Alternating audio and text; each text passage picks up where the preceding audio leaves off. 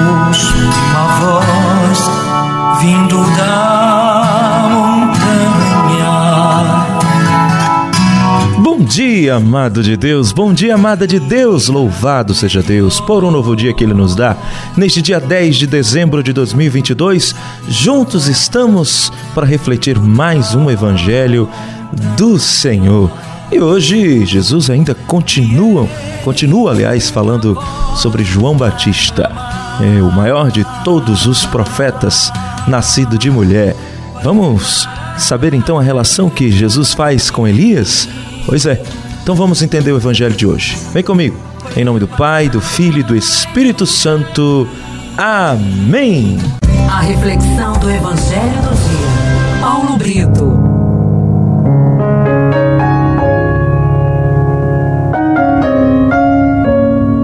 A primeira leitura de hoje está em Eclesiástico, capítulo 48, dos versículos de 1 a 4, terminando nos versículos de 9 a 11.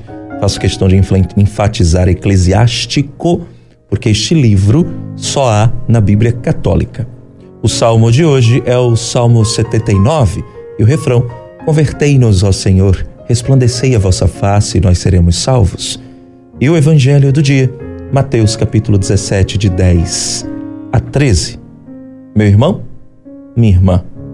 No evangelho de hoje, os discípulos vão perguntar a Jesus por que que os fariseus, os sacerdotes, os judeus diziam que Elias devia vir primeiro do que o Messias.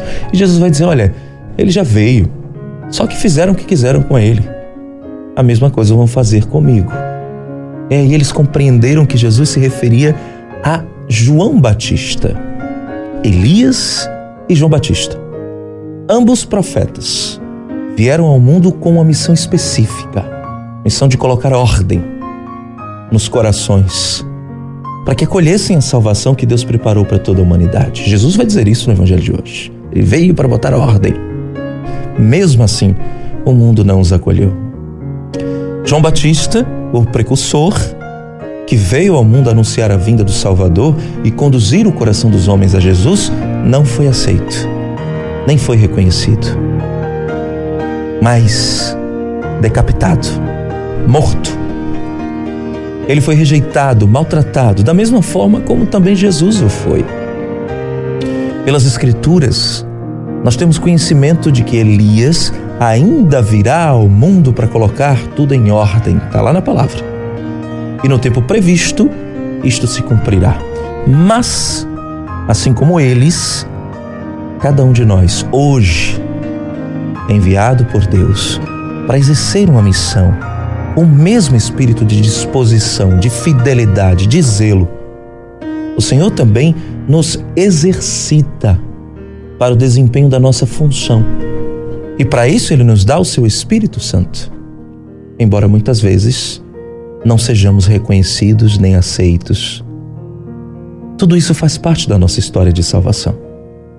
Todos nós devemos ter consciência de que tudo isso também aconteceu com os profetas, aconteceu com Jesus. Por isso, não precisamos nos angustiar, muito menos desanimar. O que precisamos é continuar anunciando a palavra e a salvação de Cristo com a nossa vida e com o nosso testemunho mesmo que muitos não recebam. E você?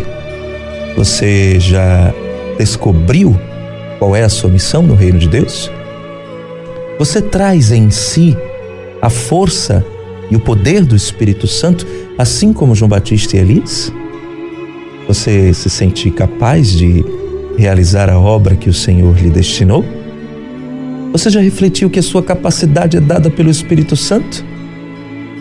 Pois então se aposse do poder de Deus e você terá sucesso nas suas conquistas. Pense nisso. Em nome do Pai, do Filho e do Espírito Santo, amém? Que Deus te abençoe e te guarde aí.